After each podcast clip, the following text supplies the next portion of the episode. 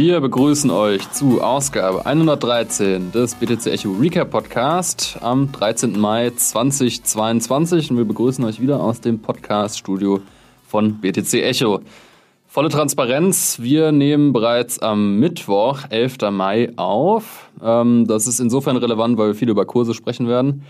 Ähm, genau, aktuell steht der Kurs bei 31.126 US-Dollar. Gemeint ist natürlich der Bitcoin-Kurs. Ähm, heute der Disclaimer besonders wichtig.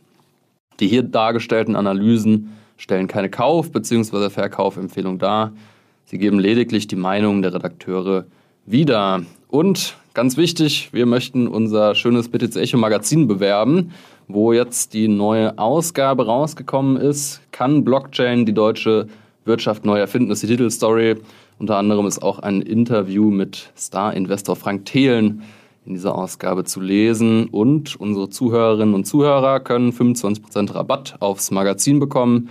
Das Ganze mit dem Rabattcode RECAP, der einfach nur auf dem Shop eingegeben werden muss. So, lass uns reinstarten. Wir haben zwei Themen, zweieinhalb Themen kann man sagen. Einmal geht es um die NFT-Integration von Instagram und dann natürlich ganz wichtig um die Marktturbulenzen. Äh, wir haben es alle mitbekommen, Bitcoin und Co. sind in letzter Zeit stark gefallen. Dahin wollen wir uns ein bisschen annehmen, ein bisschen einordnen und vielleicht auch ein bisschen Hoffnung machen. Mal gucken. Ähm, wir starten aber mit dem Instagram-Thema und NFTs. Ähm, Sven, was ist denn dazu schon bekannt? Ja, also Meta scheint jetzt ernst zu machen mit Instagram. Und zwar gab da Mark Zuckerberg bekannt, dass jetzt eine Testphase anläuft in Amerika, also bei amerikanischen Nutzern, einer kleinen ausgewählten Gruppe, die jetzt NFTs bei Instagram testen können. Das heißt, als ihr Profilbild eben NFTs einstellen, sie können auch den Ersteller des NFTs verlinken und daran angeschlossen soll perspektivisch auch noch eine Augmented Reality Funktion integriert werden. Ähm, Wallets können eigentlich alle verbunden werden. Das heißt, um dann eben auch zu verifizieren, dass der NFT eben dem Richtigen gehört, dass er auch keine Fälschung darstellt, kann man auch eine Metamask zum Beispiel dann eben dran anknüpfen. Was total Sinn macht natürlich dann auch mit den ganzen anderen Blockchains, die kompatibel sein sollen. Also anfangs jetzt mit äh, Ethereum und Polygon und später sollen noch Solana und Flow dann ebenfalls integriert werden. Also das finde ich erstmal schon mal ganz gut, dass man hier sich relativ breit aufstellt, ähm, sich relativ offen zeigt. Das, das hätte ich vielleicht gar nicht so erwartet auch bei, bei Meta, bei dem Konzern und ich denke aber, wichtig ist immer, es ist halt eben ein Konzern. Das heißt, was bei Instagram passiert, das wird dann wahrscheinlich bei Facebook auch passieren. Das ist jetzt nicht, dass die eine Seite nicht weiß, was die andere macht. Denke ich mal, sollte so zumindest sein bei dem Konzern. Und ähm, das ist schon ziemlich spannend, denn ich glaube, also Facebook hat sich auch zum Meta ja umbenannt, dass diese, für mich stellt das aktuell eine Gewöhnung der Nutzer an NFTs dar. Also sehr spielerisch, sehr, sehr einfach. Aber das langfristige Ziel von Meta ist ja eben das Metaverse von Mark Zuckerberg. Und ich glaube, dass er es so ein bisschen äh, auch berücksichtigt hat in seiner Gesamtstrategie, um dann ja perspektivisch irgendwann ja das Metaverse mit seinen NFTs vollumfänglich nutzen zu können, mit dieser riesen Nutzerschaft, die sie auch haben. Also ich finde die Nachricht eigentlich schon gigantisch. Sie geht, glaube ich, unter, gerade aufgrund der Marktturbulenzen, weil für mich ist das schon ein sehr, sehr bullisches Zeichen, dass jetzt auch gerade für die vier Blockchains, die da genutzt werden sollen, knapp drei Milliarden Menschen irgendwie jetzt grundsätzlich die Möglichkeit bekommen, bei Meta NFTs zu nutzen, also die halbe Weltbevölkerung. Dadurch, wenn das natürlich noch auf Facebook und andere Services ausgerollt wird. Und ähm, ich kann mir auch vorstellen, dass das so ein bisschen auch an Twitter liegt, so, dass da, glaube ich, auch ein bisschen Geschwindigkeit jetzt draufkommt, denn ähm, Twitter, wissen wir alle, ist etwas proaktiver äh, bei Krypto. Dort gibt es schon die Möglichkeit, ja auch mit NFT-Profilbildern Kryptospenden und jetzt gerade durch Elon Musk natürlich weiß man auch nicht, wie schnell das da jetzt noch weitergeht. Da könnte auch noch mal die ein oder andere Überraschung bei Twitter passieren, dass es eben ja wirklich zu einem sehr, sehr kryptoaffinen äh, sozialen Netzwerk wird. Und ich glaube, dass da Mark Zuckerberg schon ein bisschen sagt, wir müssen jetzt mal was machen, auf die Tube drücken. Und ähm, es sind, glaube ich, auch andere positive Effekte damit verbunden. Also wir haben es jetzt bei Google gehört diese Woche, dass also auch Kryptowerbung erlaubt wird. Und ähm, meine, wir wissen es selbst, David, bei, bei Facebook, die sperren sich auch immer sehr gegen Kryptowährung. Das ist immer ein Riesenproblem, wenn man da eine Anzeige schalten möchte. Zum Beispiel können wir auch sagen, bei unserem Magazin auf, dann, dann möchte man eine Anzeige da machen und das ist halt wird geblockt, ganz einfach oft. Und selbst wenn es eine Hochschule macht, äh, selbst die, da kann ich mich dran erinnern, die wollten mal Events bewerben bei Facebook, eine Krypto-Veranstaltung mit Professoren, mit Banken, ganz seriös. Ja, ganz und unseriös. Auch, und, und auch das wurde alles geblockt. Also es ist teilweise ja idiotisch gewesen, muss man einfach mal so offen aussprechen, auch bei Facebook. Und da kann ich mir vorstellen, jetzt auch gerade weil Google es macht, dass diese zu, ja, dieses sich zuwenden im Kryptobereich auch da eine, eine Besserung verspricht, die dann am gesamten Kryptosektor zuträglich ist. Und äh, genau, ich würde aber sagen, äh, David, das war jetzt so ein Thema bei uns. Und das Hauptthema, was die meisten ja beschäftigt, sind jetzt nicht die NFTs bei Instagram. Da wird eh noch das eine oder andere zu kommen in nächster Zeit bestimmt. Aber das Hauptthema ist ja, ja sind die Marktturbulenzen. Und vielleicht kannst du da erstmal uns eine kleine Einordnung geben, David, dass wir da reinstarten. Genau, wir haben uns jetzt hier ein bisschen auf Bitcoin fokussiert, aber natürlich ähm, hängen da alle anderen Kryptowährungen dran. Also der gesamte Kryptomarkt kann man sagen. Um das einmal an der Krypto, sogenannten Krypto-Leitwährung Bitcoin festzumachen, kann man sagen, ja, ist in den letzten sieben Tagen einiges passiert. Ähm, bis zu 18 Prozent mehr oder weniger, also einfach hohe Volatilität nach unten, ähm, rote Kerzen überall. Ähm, wie gesagt, Bitcoin steht aktuell ähm, bei ungefähr 31.100 US-Dollar. Und ähm, das ist halt ja ganz kurzfristig natürlich ein negativer Trend, aber auch interessant, wenn man zum Beispiel das mit heute vor einem Jahr vergleicht, dann stand Bitcoin eben bei 55.000 US-Dollar, also da auch nochmal ungefähr 50 Prozent ähm, höher als heute.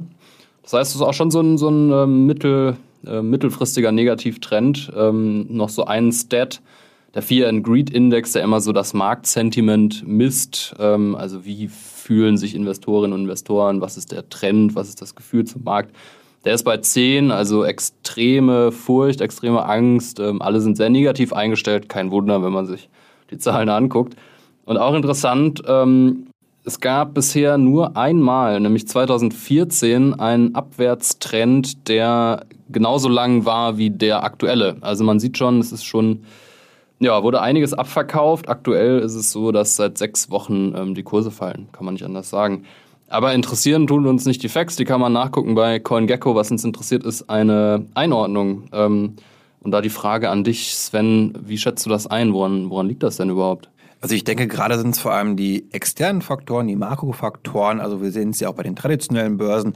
Da hat es die Aktienmärkte auch heftig erwischt einfach, denn es macht nicht gerade, wenn man sich die Nachrichten anhört, äh, das macht keinen Spaß und vor allem der Leitzins. Das ist, glaube ich, das Hauptthema. Also dass wir jetzt einen Krieg haben, es ist furchtbar, aber es ist, glaube ich, nicht für die Börsen immer so primär das Entscheidende. Das primär Entscheidende ist die Geldpolitik, ist die, ist die Inflation und da entwickelt sich alles nicht gerade gut und ähm, das hat die Märkte schwer erwischt und gerade Bitcoin ist halt leider ein Risikoasset für viele Menschen noch. Das ist das dominierende Narrativ.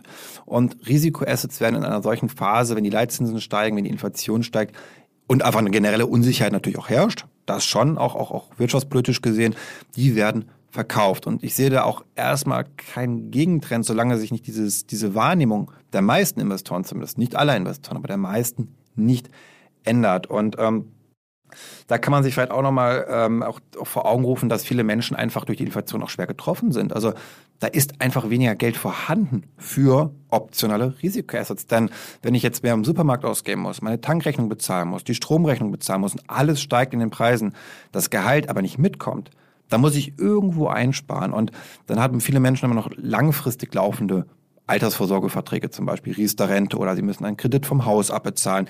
Das sind die Dinge, die eher als letztes gekündigt werden. Was kann aber als erstes gekündigt werden? Was kann als erstes aufgehört werden? Das sind die, das sind die Anlagemöglichkeiten, die ich in Tech-Aktien habe, in Kryptowährungen habe.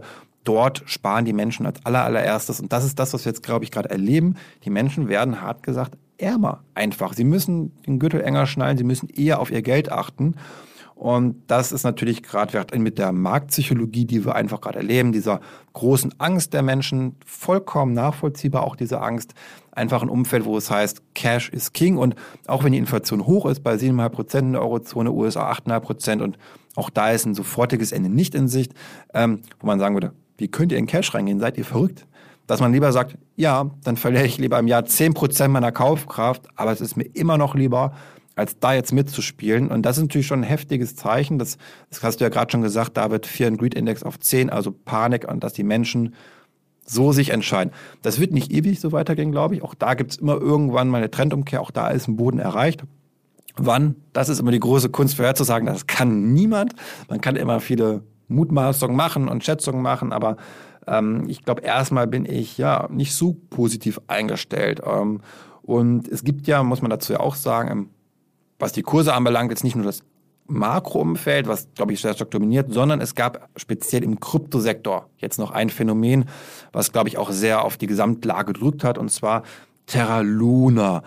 So, das ist ja ein bisschen kompliziert und äh, da ist jetzt der Kurs auch eingebrochen davon und David, da würde ich dich jetzt bitten, uns ein bisschen mal abzuholen, was ist da passiert, warum ist das jetzt so schlecht alles? Genau, das muss man jetzt so ein bisschen sortieren. Also Terra Luna ist mehreres. Es ist ein Ökosystem, es ist ein Coin, also dieser Terra Luna Coin, und es ist auch ein Stablecoin. Da heißt dann Terra USD und ähm, die geneigten Zuhörerinnen und Zuhörer werden es wissen, Stablecoins sollen immer sich an einem Basiswert orientieren, beziehungsweise einen anderen Wert abbilden, in dem Fall eben den US-Dollar. Und ähm, logischerweise soll dann ein Terra USD auch genau ein US-Dollar wert sein. Das hat auch meistens funktioniert, jetzt im Zuge der ganzen Kurspanik und Kurskapriolen nicht mehr so gut, wenn nicht äh, sogar sehr schlecht. Also ich habe gestern geschaut, da war ein T, ähm, T, UST, so heißt er, 60 Cent wert, sollte aber ein Dollar sein. Heute sind sogar nur noch 50 Cent, also sozusagen ein Discount von 50 Prozent. Der handelt 50 Prozent unter seinem Wert. Das ist natürlich eine Katastrophe. Ähm, man muss dazu sagen, dieser Stablecoin funktioniert relativ komplex. Also es gibt verschiedene Systeme, wie so Stablecoins aufgebaut sind. Zum Beispiel Tether hat das System, dass immer pro ein Tether ein physischer US-Dollar im Prinzip bei der Bank hinterlegt werden muss. Das heißt, er ist eins zu eins gedeckt. Bei Terra Luna ist es ein bisschen anders. Es ist ein sogenannter algorithmischer Stablecoin. Das heißt, dass in diesem Ökosystem durch gezieltes Verbrennen und Minden von Terra Luna soll der Kurs eben durch so eine Arbitrage-Regelung immer bei einem US-Dollar gehalten werden. Das funktioniert auch meistens ganz gut, wenn man sich das anguckt, so ähm, bei CoinMarketCap oder CoinGecko, dann schwankt der immer so, aber das ist dann irgendwie die fünfte, sechste Nachkommastelle, die dann nicht mehr passt. Aber jetzt sind wir halt ganz weit weg davon. Und ähm, was hat das Ganze mit Bitcoin und Co. zu tun? Naja, Terra Luna, also besser gesagt die Foundation dahinter, die sogenannte Luna Foundation Safeguard. Also Safeguard sagt es schon, das heißt dafür da, dass der, dass der Token halt. Du musst ja, lachen, David, schon, wenn du das aussprichst. Das ist ja, schön zu sehen ist, gerade. Das ist halt. Naja, also das, das Witzige ist auch, der Name ist sicher kein Zufall, weil kurz ist das LFG, was auch ein Meme ist, so viel wie Let's fucking go, soll das dann heißen. Ähm, naja, kann halt auch nach unten gehen. Anyway, ähm, die sind mit 10 Milliarden US-Dollar, die sie sich beiseite gelegt haben, wollen sie auch einer der größten Bitcoin-Hodler werden. Also die haben ganz groß vor ein, zwei Monaten angekündigt, dass die richtig groß in Bitcoin reingehen. Also 10 Milliarden ist schon echt eine Hausnummer. Ähm, da sind sie jetzt noch nicht ganz. Sie haben 3 Milliarden, glaube ich, investiert und noch ein paar andere Assets, um eben diesen, diesen Stablecoin abzusichern. Ähm, jetzt ist das Problem, dass wenn der Stablecoin nach unten geht, haben sich überlegt, ähm, ein bisschen was davon abzugeben von ihren Bitcoin. Also ähm, das ist nicht so ganz durchsichtig, aber der Chairman dieser LFG, der Do Kwon, sagt, die Langzeitstrategie ist immer noch Bitcoin zu halten, aber jetzt sind erstmal 750 Millionen Dollar in BTC an einen nicht näher genannten Market Maker verliehen worden. Das heißt, sie sind jetzt erstmal irgendwo, vielleicht auf dem Markt, vielleicht auch nicht, man weiß es nicht so genau aber zumindest nicht mehr in Händen von der äh, Luna Foundation. Und jetzt ist eben die große Sorge, dass wenn Luna halt pleite geht oder das Ganze halt komplett einbricht, wonach es ja ein bisschen aussieht, dann äh, könnte es halt gut sein, dass diese ganzen Bitcoin, die sie gekauft haben, wieder auf den Markt geschmissen werden. Das ist dann schon eine relevante Summe Geld, weil es sind irgendwie drei Milliarden US-Dollar in Bitcoin. Und das äh, sorgt natürlich für weitere Unsicherheit am Markt. Ja, aber ich finde auch David wieder ist schön in so einem Ökosystem, da braucht es so ein Stablecoin, das kann ich auch nachvollziehen, aber außerhalb des Stablecoins, äh, außerhalb des Ökosystems, ganz ehrlich, ich würde niemals Treluna als Stablecoin nutzen. Also da gehe ich doch lieber zu einem klassisch gedeckten Stablecoin. Okay, jetzt kann man sagen, bei Tether war ja auch nicht immer so sicher, wie gedeckt die Sachen sind durch klassische Bankeinlagen oder US-Staatspapiere. Aber es ist doch viel einfacher eben Logik, von der Logik her. Es ist viel sicherer da für mich auch. Oder wie ein USDC könnte man jetzt auch sagen. Das ist ja eigentlich nochmal bisschen höher, würde ich sagen, vom Anspruch als jetzt USDT, also noch besser, oder sicherer, könnte man auch sagen. Gerade institutionelle Investoren setzen ja immer stärker auf USDC anstatt auf USDT als Stablecoin. Und ähm, gerade wenn man außerhalb des Ökosystems unterwegs ist, finde ich da, äh, boah, ich habe noch zu große Angst vor den ganzen algorithmischen oder auch synthetischen Stablecoins, die versuchen, irgendwie eine Parität herzustellen. Aber wir haben es in der Vergangenheit öfter gesehen. Es ist nicht das erste Mal, dass ein Stablecoin einfach zusammenkracht. Damals schon, das schon länger her, ich weiß nicht mehr, wann das war, aber Nubis gab es ja auch mal. Also es gab viele Versuche davon. Und ähm, als Investor, wo ich ja nichts gewinnen kann, hat gesagt, beim Stablecoin habe ich ja keine, keine Upside logischerweise. Ich möchte nur den 1-Dollar-Kurs in dem Fall äh, nachbilden. Ist das ein Risiko, was ich einfach nur unfassbar ungern, ungern eingehe, wenn ich nichts gewinnen kann, groß. Und ähm, ja. Ja, man merkt so, der Markt sieht das ja ähnlich. Also Tether ist ja nach wie vor der, der größte, beliebteste Stablecoin, auch mit großem Abstand. Und das, obwohl im, im großen Feld der eben nicht algorithmisch, sondern physisch abgesicherten Stablecoins da auch noch Verbesserungspotenzial ist, um es mal vorsichtig zu sein, du hast es ja schon angesprochen. So ganz, ganz koscher ist das auch nicht. Aber immerhin vertraut der Markt offensichtlich selbst diesen Konstrukt mehr als zur algorithmischen. Und das sagt uns, glaube ich, auch einiges. Ähm, genau, lass uns doch mal ein bisschen darüber sprechen, wie man sich in so einer Situation verhalten kann. Also sollten wir alle in, in Panik geraten. Also Panik ist immer ein super Tipp. Guter Ratgeber. Wenn, wenn, das Schiff untergeht, Flugzeug untergeht, immer in Panik geraten. Das wird einem Nein, ähm, es gibt so ein paar Grundregeln, denke ich einfach mal. Ich habe mir jetzt hier gerade mal so fünf Stück mal rausgeschrieben, glaube ich, die immer hilfreich sein können. Ich denke, viele werden auch schon bekannt sein. Also gerade in so einer Phase darf man nicht vergessen, wer mit Hebeln arbeitet, also noch leveraged ist. Das ist natürlich nochmal richtig, richtig gefährlich dann. Also das muss man wirklich. Hebel bedeutet was? Dass ich eben äh, mit mehr Kapital ein, Einsatz bin, sozusagen, als ich eigentlich reingemacht habe. Also wenn ich jetzt äh, ich Hebel 2 habe zum Beispiel, dann habe ich vielleicht 100 Euro investiert. Ich handle aber mit 200 Euro. Das heißt, der Effekt, die prozentuale Veränderung nach oben, nach unten, die ist, wenn ich einen Hebel von 1 habe, eher von 2 habe, eben doppelt so hoch. Also sprich, es geht, wenn es runtergeht, um 10 Prozent, geht es für mich um 20 Prozent runter. Das ist jetzt eine starke Vereinfachung, ja, das ist ein bisschen klar. komplizierter oft nochmal, aber Grundprinzip ist einfach die Geschwindigkeit, in der es nach oben und nach unten geht, die ist viel, viel heftiger. Und gerade wenn wir eine hohe Volatilität sehen, kann es mich sehr schnell aus dem Markt spülen. Das ist das, was man, glaube ich, oft auch sieht, dass dann eben groß, äh, groß gehebelte Positionen einfach wirklich rausgekickt werden aus dem Markt und da sollte man sich, glaube ich, immer bewusst sein, außer es ist Geld, was man eh schon abgeschrieben hat. Also ein bisschen kenne ich das aus dem Spielcasino vielleicht mal, wer da schon mal drin war. Wenn man da jetzt hingeht zum Roulette-Tisch, dann sollte man vorab schon das Geld, was man dort einsetzt, abgeschrieben haben im Kopf. Dann kann ich sowas machen, mit Hebeln arbeiten. Aber wenn das irgendwie eine ernsthafte Investmentstrategie ist, die ich verfolge, dann ist, glaube ich, so eine Marktphase, äh, dann noch mit Hebeln zu arbeiten bei Bitcoin, also das ist zu risikoreich in meinen Augen. Dann vielleicht noch ein weiterer Tipp wäre, das muss man natürlich vorher beachten, bevor es zu einer Phase kommt, nicht zu 100% investiert sein. Wir hatten gerade schon gesagt, Cash is King. Und gerade wenn eben alles so stark nach unten geht, wie cool ist es dann, wenn ich Geld habe und nachkaufen kann, wenn ich Perlen vielleicht sehe, die ich immer schon haben wollte, die jetzt so richtig günstig sind. Ähm, auch dann kann, wie gesagt, das Aushalten der Inflation im Zweifel okay sein, dass ich sage, okay, ich habe halt Cash und die Inflation lässt es weniger werden, aber wenn ich damit Investmentchancen wahrnehmen kann, hey, dann ist es auch okay. Ähm, dann vielleicht so ein dritter Punkt wäre, nicht immer nur auf die Kursgewinne zu setzen. Also es gibt ja noch andere Möglichkeiten, um eben seine Rendite zu optimieren. Das wäre Staking oder Lending zum Beispiel, natürlich im Kryptosektor jetzt. Ähm, das kann ganz spannend sein. Die Renditen sind da echt nicht schlecht, die es da zum Teil gibt. Und das kann so ein Portfolio so ein bisschen dann eben nochmal so einer Marktphase nach, nach ja, oben halten, sage ich jetzt mal. Und ähm, so ein vierter Punkt wäre vielleicht auch, sich immer bewusst zu sein, wie die Stimmung am Markt ist. Und hast, wir haben es ja gerade schon angesprochen, für den Greed Index ist, ist totale Panik. Und ich glaube, das muss man sich immer vor Augen rufen, gerade, und das gilt in keinem Finanzsektor so stark wie im Kryptosektor. Nirgendwo haben wir so viel Marktpsychologie, so viel Gier oder Panik auf beiden Seiten, die so relevant ist wie dort, weil die Bewertung der Assets schwieriger ist als bei einem Aktienunternehmen zum Beispiel oder bei einer Immobilie. Und daher da immer auch draufschauen und sich dann aufgrund dessen dann auch die, die, die Entscheidung, die man trifft, dann auch abhängig davon machen. Was eben auch antizyklisches Investieren beinhalten kann. Also okay, wenn jetzt alle Angst haben, was mache ich, dann gehe ich vielleicht auch rein in den Markt. Muss man sich trauen, machen viele nicht, aber das sind oft die großen Chancen. Und zuletzt vielleicht, auch da ist nochmal wichtig, sich die Frage zu stellen, warum bin ich investiert in den jeweiligen Wert. Ich glaube, viele, vielen wird erst klar, wenn es nach unten geht, die sich fragen, okay, warum habe ich das eigentlich gekauft? Warum ist das in meinem Portfolio? War es vielleicht auch nur ein Mitläufer-Trend, den ich da irgendwie mitgemacht habe? Und wenn man sich diese Fragen im Vorhinein beantwortet, dann kann man in so einer Marktphase viel ruhiger bleiben. Man trifft viel weniger, ich so, so einen blinden Aktionismus heraus und irgendwelche Entscheidungen, die man nachher bereut, nämlich mit großem Verlust verkauft. Und ähm, das ist, denke ich, dieses, dieses, die Frage nach dem Fundamentalen. Warum mache ich etwas? Das ist, glaube ich, wichtig und ein Learning für mich immer in solchen Phasen, woran halte ich fest und wo nicht. Und das habe ich im Idealfall vorher schon abgeklärt.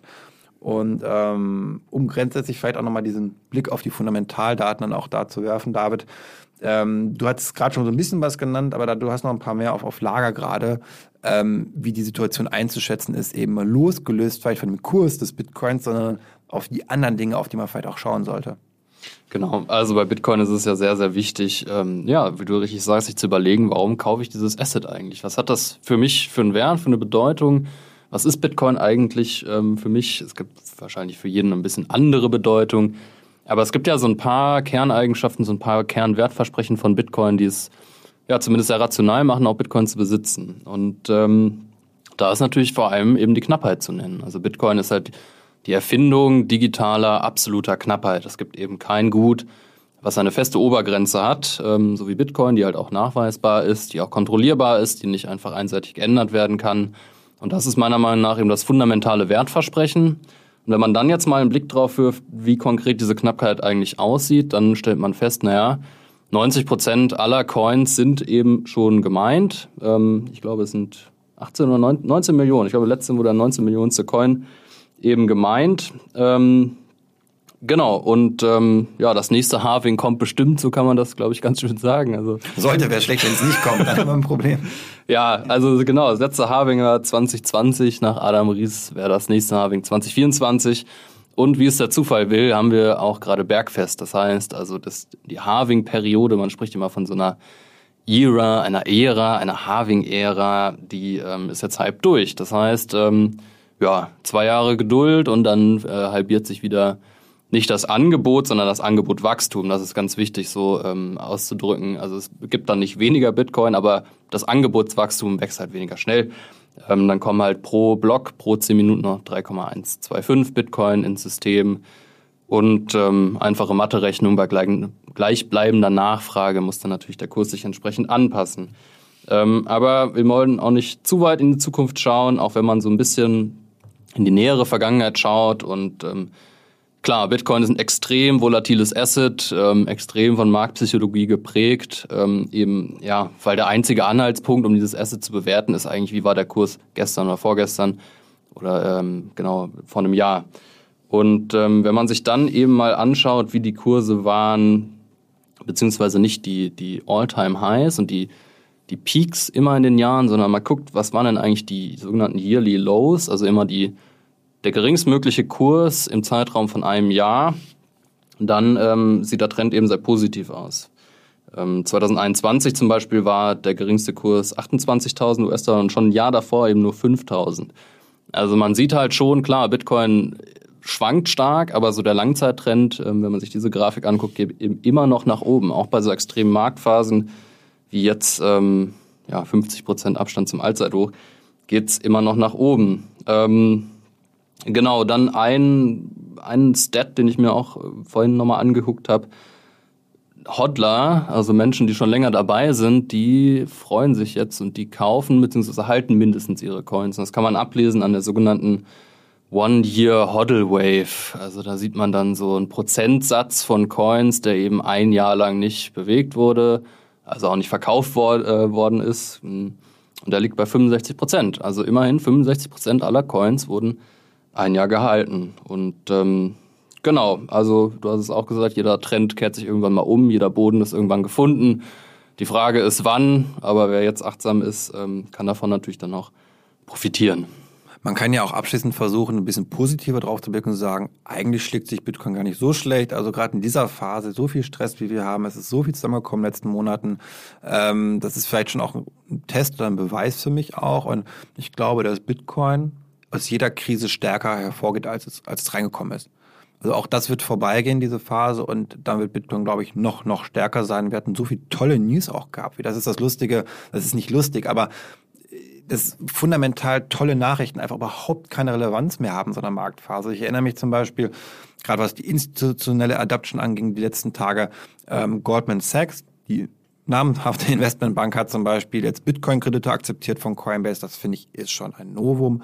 Auch sehr, sehr interessant fand ich, dass Fidelity, die drittgrößte Vermögensverwaltung der Welt, jetzt bei ihren Pensionssparplänen, bei den, also bei der Altersvorsorge der amerikanischen Bürger auch Bitcoin akzeptiert. Und das sind, finde ich, schon die ganz großen Töpfe hier, die sich hier öffnen für Bitcoin. Also Lebensversicherer, Pensionskassen, das ist halt schon, da ist richtig viel Geld drin. Und das verpufft halt gerade im Markt. Aber da, es passiert etwas. Also wir hatten vor zwei, drei Jahren immer gesagt, ja, jetzt kommen die institutionellen Investoren. Das war aber mehr so dass die Ankündigung, da ist noch nicht so viel passiert. Und ich finde es jetzt schon schön zu sehen, faktisch, kommerziell passiert das jetzt einfach. Und ähm, das kriegen viele nicht mit, glaube ich. Sie schauen nur auf die Kurse gerade, sie öffnen die App, kriegen Herzinfarkt, sagen, oh mein Gott, oh mein Gott, alles ist schrecklich, alles ist schlimm.